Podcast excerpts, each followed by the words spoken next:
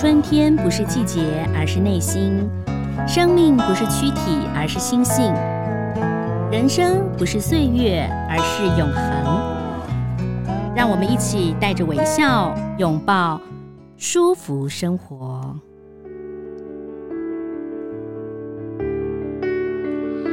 各位舒服生活的听众朋友，大家好，我是赵婷。呃，今天呢，来跟大家来谈谈疗愈自我哈，疗愈内疚。怎么疗愈自我？怎么疗愈内疚呢？因为很多的朋友呢，在人生的过程当中啊，常常会觉得说，哎呀，我好像多年前做了某些事情不对，我好像说的这句话不太不太得体，我是不是伤害了某些人等等啊？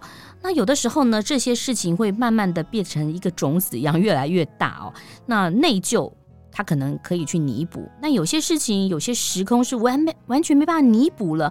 也许人事已非，到底怎么办呢？今天很高兴呢，要来介绍一本书，这本书叫做《疗愈内疚，停止自我定罪，重启生命的力量》。哎呦，不得了哦！而且这本书呢是。呃，非常用功的心理师跟大家来介绍的他的新书，欢迎洪培云，培云你好，赵婷姐好，各位听众朋友大家好。哎，这个很用功、很认真的在生活、在工作、在做瑜伽，嗯。最近比较没有在做瑜伽，但是会改成晨跑，因为真的是越来越忙，所以想要把那个时间可以再好好的重新的调整跟分配。嗯，好，今天这次写到就是疗愈内疚，你在这本书当中其实有好多好多的故事啊，因为我想你可能透过了故事的一个呃内容让大家了解，因为有的时候我们如果说是学理式的说，很多人会觉得说啊，就听起来有一点沉闷。但是你透过故事，比如说父母亲对于孩子，或孩子对于父母，或者是感情的事情，或者是出轨的事情，然后呢，呃，每个人的心理产生的变化，你再来跟大家提到，我觉得这是一个很很好的方法，很轻松的可以阅读，因为用故事的呃的一个角度，其实也可以让大家觉得不会像很多人或者会说哦，大概。他可能心理学的说，哎，爱困，爱困哦，哈，对，就是里面有很多的理论，什么好知名的国外的什么博士讲什么，嗯，很多人就会觉得说，哎，这跟我什么关系？嗯，可是如果说说到说，哎，这就是你家会发生的事情，嗯，然后那些对话，你觉得哇，好耳熟能详哦，昨天我妈才跟我讲这样的话，我气死了，嗯，哎。立刻，大家就会有那种被连接起来的共鸣，嗯，嗯，然后再透过书中去想说，那其实我们可以怎么样子的去换别的想法，嗯，又或者是说怎么去重新去理解，也许当初妈妈讲这个话，她其实真正的心意是怎么样，嗯，而不是我表面上以为的，哦，她对我真的超不满意，她对我很生气。所以其实一句话哈，听到别人身上会有一种不同的感觉。像培云就知道我是那种比较直的人，很率直。就别人跟我讲一句话，我会说哦，好气哦，然后第二天就好了。但有些人呢，表面上看起来好像没有在生气，可他其实是受伤比较多的哈。那这就跟个人的特质有关。个性有关，对，因为其实我们心理学相关的书写了这么多哈，然后研究了这么多年，嗯，其实所有的人一定要记得一件事情，嗯，我们从小到大很常听到一句话叫做“每个人都是独一无二的”，对，所以每一个人既然独一无二，就代表有的人他可能就是我们说的什么急惊风，有的人就是慢郎中，嗯，那有的人他就是那种高敏感族，哇，一句话。像赵婷姐，她很快就是可以哎、消化掉，对，消化掉。可是高敏感立刻就会觉得、嗯、糟糕，他一定是对我很不高兴，嗯、然后心里就会想这句话，嗯，想了好久好久，嗯、然后甚至有些时候想偏了，还会产生对对方的一些就是不谅解。哎，培云会不会是还有一个就是跟工作的忙碌度是不是也有关系，或生活的忙碌度哈？就是有些人他其实也也算是敏感。只是因为生活的压力，或者说他工作很快速，他其实基本上他可能没有时间停下来想那件事情。也许等到他突然可能夜深人静，或者是说等他突然工作不忙的时候，他才会想到说啊，其实我那前面五年这十年我受到有一些伤害，哎，其实我是我是难过的，哎，可是我那时候没有跟自己说，哎呀，秀秀你呀，然后呃你自己好棒哦，都没有这样讲。我觉得赵婷姐的这个问题真的超好，就是说，我觉得我忘记是哪一位大师讲过的话，他就说忙碌的忙，其实就是心的死亡。哦，所以所有的听众朋友一定要记得，当你真的很忙的时候，你反而要有一个觉察，叫做我的这么忙，会不会某些时候我把更重要的事情忘记了？嗯，没有及早的去好好的静下来思考一下，然后想到说，也许我现在就应该要去处理它，面对它。嗯，比如说就像疗愈内疚一样。哎，我可能昨天说了什么话，或做错什么事情，我该跟去，我该去跟对方道个歉，嗯，或者是把这件事情说清楚，嗯，而不是让那个彼此的误会跟那个心结，哎，持续的越来越深，嗯嗯，对。所以一旦很多人他过度的忙碌，嗯，他其实会在几年后，哎，突然幡然醒悟，说，哎，我其实早应该就要去处理了，嗯，可是各位。不要轻忽这个早应该要去处理哦，因为很多时候三年五年这样子忙碌过去，嗯、很多时候那个处理的黄金期就没有了。嗯，比如说，哎，对方可能已经不在人间了。对，又或者是说，如果那一开始的那个小的误会，如果解开，其实也就罢了。嗯、可是常常就是往后，因为没有解开，所以那个误会它就是越来越深，嗯、然后其实。就是对方会互看不顺眼，反而会种下更多没有必要的摩擦。所以啊，就是要种一个小善因，小善因后头结善果嘛，哈。但是你刚刚讲到了，也是要解解掉的。那你书上有讲到了，就是说长期未解的内疚会损害生命力，哈。你这里头有列一些内容哈，有一些比如说内疚啊、宽容啊等等，来跟我们来聊一聊，解释一下好不好？好。其实我这本书，它在呃前言的地方有用到一个，就是非常深，然后我觉得我好想分享给所有人去知道，就是美国有一位非常非常著名的，就是意识能量学的大师，他的名字叫做大卫霍金斯。嗯，那这位博士呢，他非常非常有非常的厉害，那他呃已经哦就是已经不在了哈，但是他留下了非常非常重要的一个，就是所谓的人类。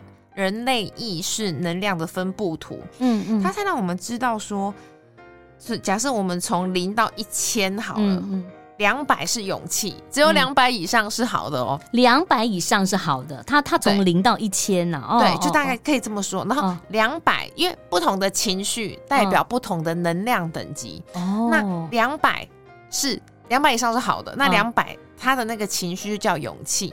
那我接下来分享给大家。哦、那我这本书既然讲到内疚，嗯，那围绕着内疚的情绪有哪些呢？嗯、比如说羞愧，嗯，好，冷淡，嗯，悲伤，嗯，恐惧，欲望，愤怒，而这些情绪它对应到的等级哦，嗯、各位一听真的会哇，真的是会有点惊哦。欲望也是在勇气下面，欲望它并没有列，但是那个。正的，对不对？对，因为他其实这里真的是为什么我好想分享这个，就是大卫霍金斯博士的观念，嗯，是因为他这个欲望，他抽丝剥茧，让你去看到那种过度的欲望，他其实是对过过度执着了，对，他就是一种执着，是一种，对，盲目的追求，嗯，所以他其实反过来，他其实是非常消耗能量的，嗯，而这个欲望渴求，它的等级有多少，你知道吗？嗯，多少？既然说两百以上才是好好的，嗯，它只有一百二十五，哇，一百二十五，可是它 还算是一百到两百中间，所以你刚刚讲到两百以上算是比较算是正的啦，能量对。应该是这样讲。那下面呢可能会说耗损我们人生的呃精神的能量，欲望是一百二十五，对，但是可能有越来越低，越来越低的。比如说因为内疚好，比如说我用一个生活中的例子好了。嗯很多时候，亲子之间的关系，我相信所有的听众朋友，不管你家里有没有发生，或者是你电视剧只要看多一点，嗯、很多家里都有非常非常多的爱恨情仇啊，哈、嗯，嗯嗯嗯。那比如说，好，当初这一对，也许是妈妈跟孩子，可能在成长过程当中，很多的摩擦，结下了很多梁子，跟无法谅解对方的心结，嗯嗯。可是呢，有一天孩子长大了，嗯，或者是妈妈她后来哎、欸、有。更多的觉察了，才想到说，其实我当初不需要这么的严厉。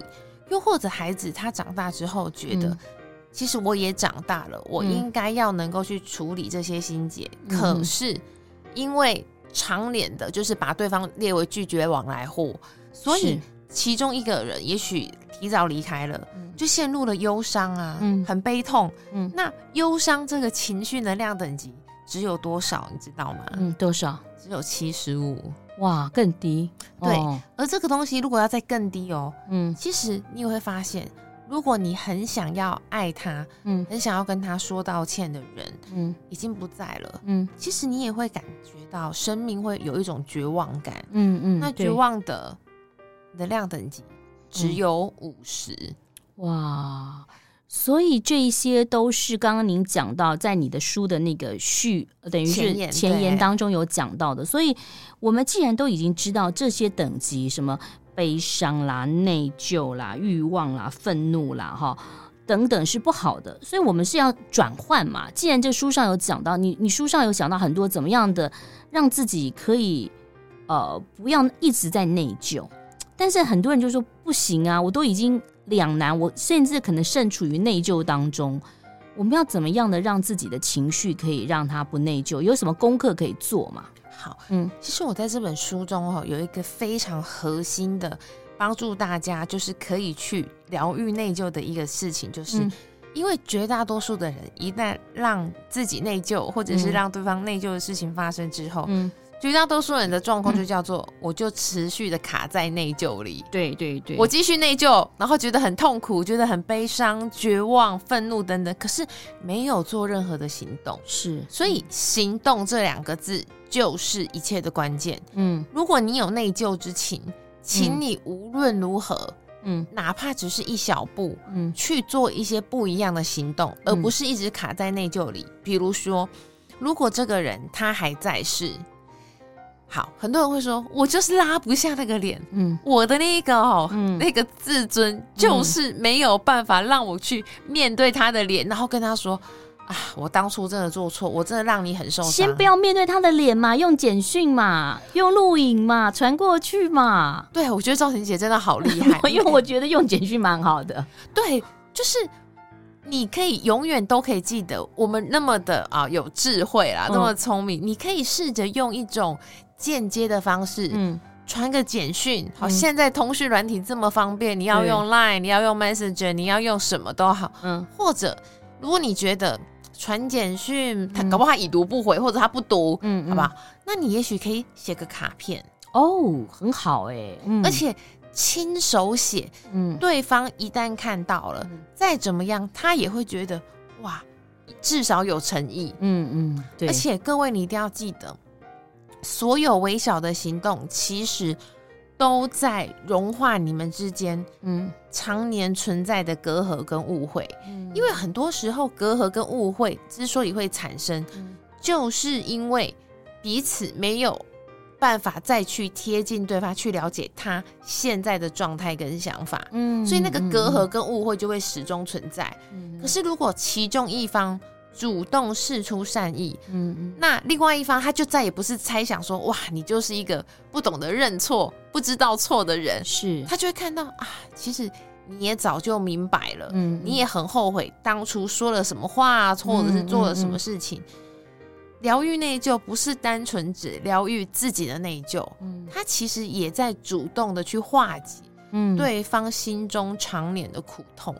对，其实我觉得有的时候要勇气啦。你刚刚讲说勇气是两百，对不对？哈、嗯，所以你要用那个两百的两百分的勇气，去把这个两百分以下的事情来把它转换。哦，对，哎，我这样讲可以哈，说的非常好。是，好。那其实书上有讲到了很多的内疚，有时候是两难。比如说现在，呃，大家也知道我们台湾是高龄化的社会嘛，哈，照顾孩子或者是说照顾父母，哈，就是两难。就是说，你知道。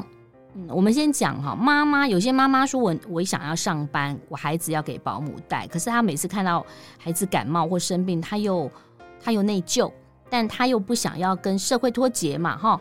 那另外一个呢，就是说父母亲年纪大了，我必须要去赚钱，可是呢，我父母我又丢给可能在养老院或安养中心，或者是呃外籍看护带，可是我又会觉得我好像没有尽孝。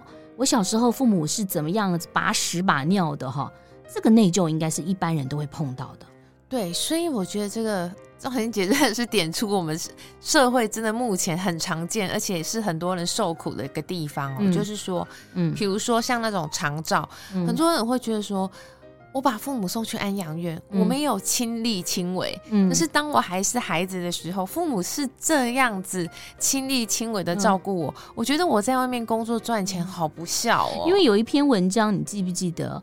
我就记得说，好像一个爸爸问了一个儿子一些话，然后儿子就不耐烦的回答，然后爸爸就跟他说：“儿子啊，你以前呢，小时候呢，你问我这是什么，我会跟你说这是影子。”你又问了我这是什么？就等等啦，他嗯，我又跟你说这是影子，就是我都不厌其烦的来一直告诉你。但为什么我现在老了，我记忆力不好了，你就不耐烦了？因为我觉得好多这种文章会让人家觉得看了有有点小内疚。嗯，好，所以如果今天你有内疚感，你一定要记得化为行动。嗯，比如说，因为每一个人的经济条件，每一个人所处的环境跟状况不同。可是，如果今天你在外面工作赚钱，嗯，你有这种感觉的时候，也许就是打个电话去关心一下他。嗯，你无法亲力亲为，不是你刻意不为之，嗯，而是现实的状况，你真的没有办法。哇，就是早就有钱了，然后可以不用工作，自己来照顾。嗯，我觉得很多时候，你只要能够有一些变通的方式，比如说啊。有想到这个，有想到说爸爸妈妈哦不在身边，嗯、那么是不是下班后，如果你还有一些体力，嗯，然后又不远的话，过去看看他，嗯，或是打通电话说，哎，晚餐吃了没？嗯、好，或者是跟他聊一下今天过得怎么样？我买个小点心。啊，嗯、对，我觉得很多时候人人跟人之间。他并不是真的要你把你倾尽所有，嗯，哇，你要全部梭哈来陪下去这样子，嗯嗯，而是说那个心跟心之间的连接跟互动。而这么做，当你哪怕有一些小的举动，其实你心中的内疚感也会相对减轻。嗯，那我觉得孩子的状况也是一样，在这个呃现在这个社会很难不是双薪家庭啊，对。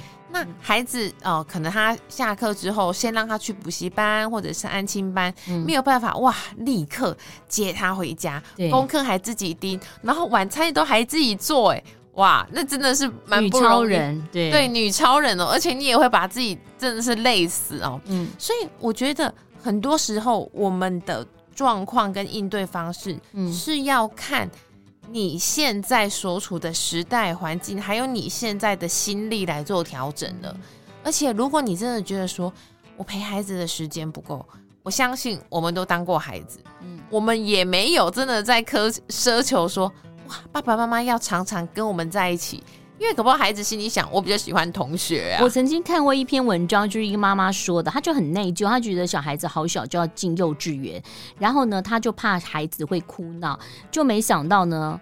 他就他就想说，那嗯，第一天上大概就上半天就好了。那没想到他孩子其实还蛮适应学校的，所以孩子一进的学校，头也不回的就往前跑了，就跟同学玩。他反而转身，妈妈会有一点失落感。哦、所以有的时候是不是有时候都是自己想的？就我们的心哈是一个很特别的东西，就是说好跟坏或感受，有时候都是我们自己想的，并不是别人的感受。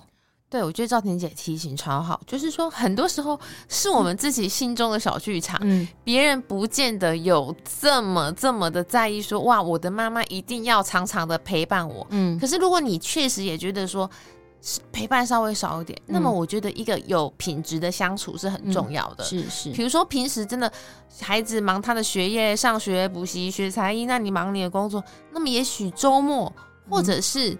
至少一个月有一到两次，嗯，好好的带他出去玩，好好的陪他，嗯，那个品质很重要。对，就是那个陪伴的品质，嗯，而不是单纯陪伴的量。嗯，就像其实我觉得大人之间也一样，我们很多时候觉得对方不用心，就会就是说。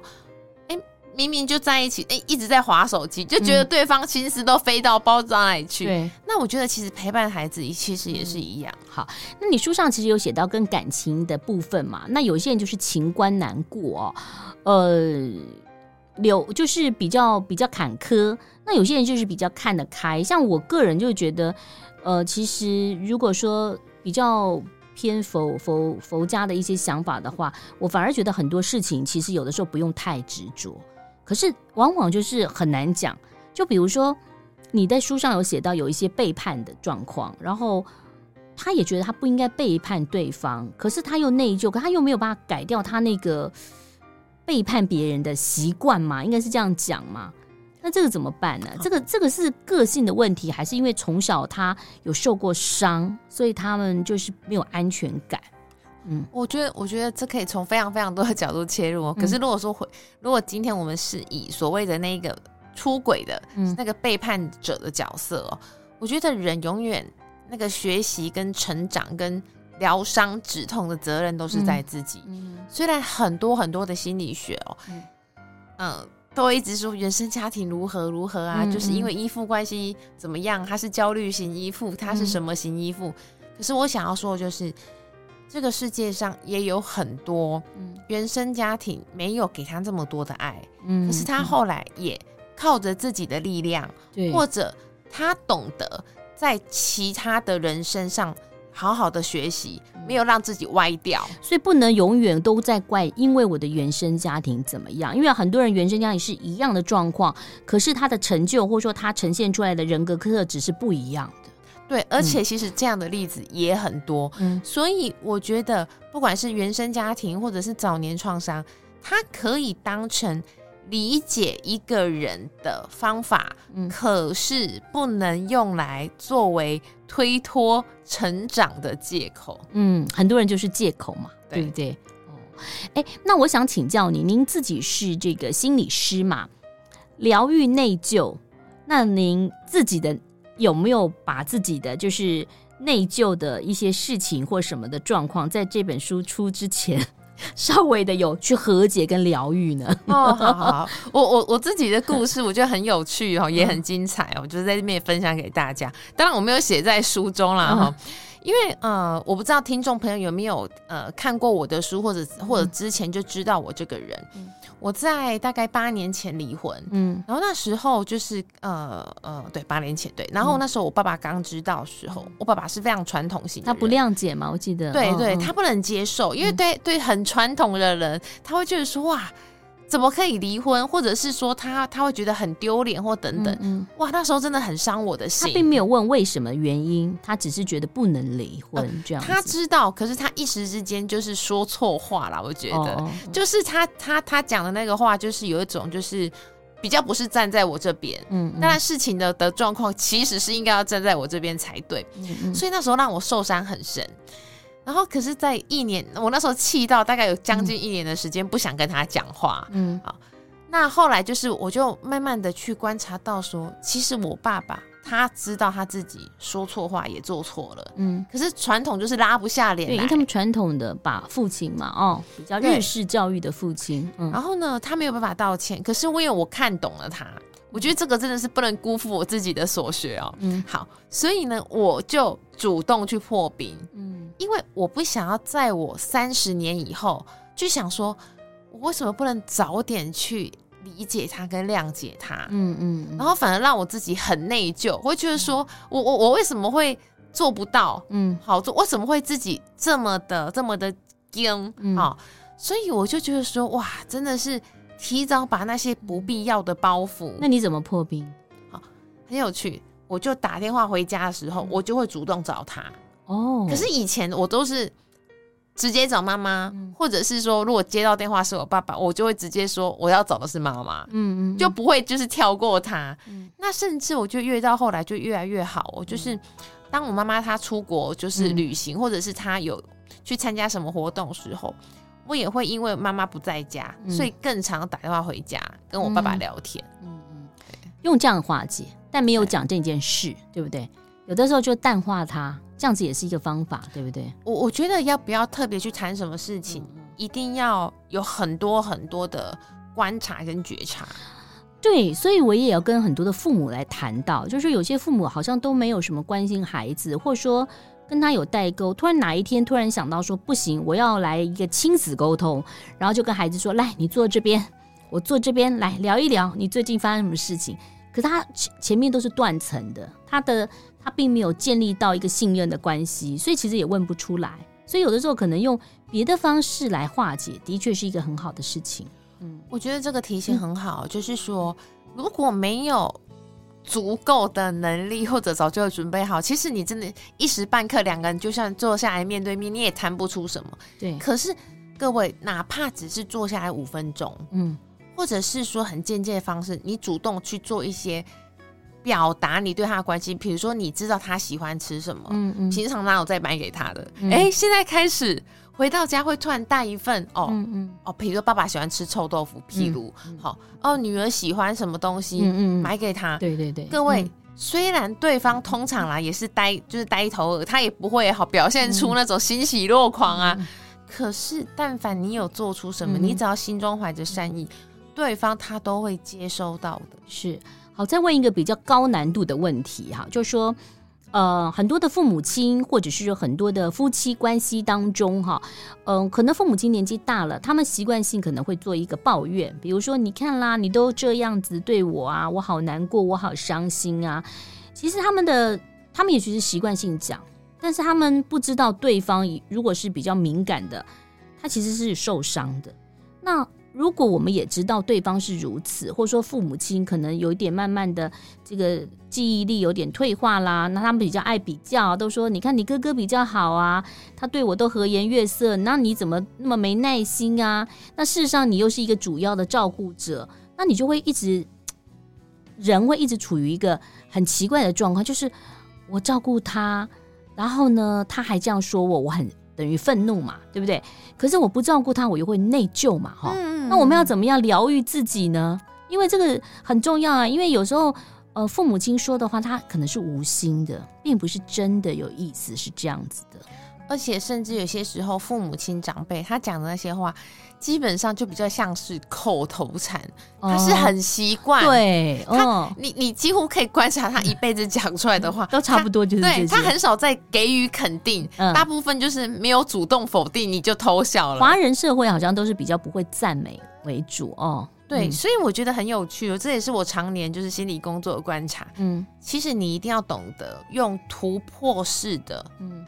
有创意的相处方式，嗯，比、嗯、如说他虽然很少称赞你，很少肯定你，嗯，可是你就反过来去赞美他跟称赞，去肯定他，嗯，也就是说，其实通常当他不懂得肯定你、赞美你，通常你也不太会去给他这样的回应，嗯嗯。可是如果今天你有一天突然用一种很突破的方法，就是妈，你今天穿这样。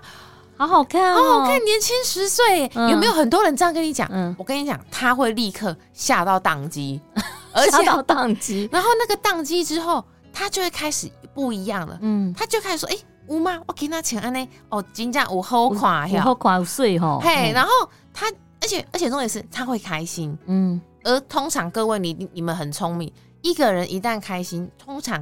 他那段时间就比较不会去讲难听的话，嗯，然后你要一次又一次的这样子引导他们，嗯嗯，诱导他们，因为我就是这样子对待长辈的，所以学会赞美很重要，就像学会拥抱也很重要。因为有时候父母亲他对于这个孩子，尤其是父亲对女儿哈，或父亲对儿子没有拥抱，没有这个肢体语言，我们就一点一点给他突破。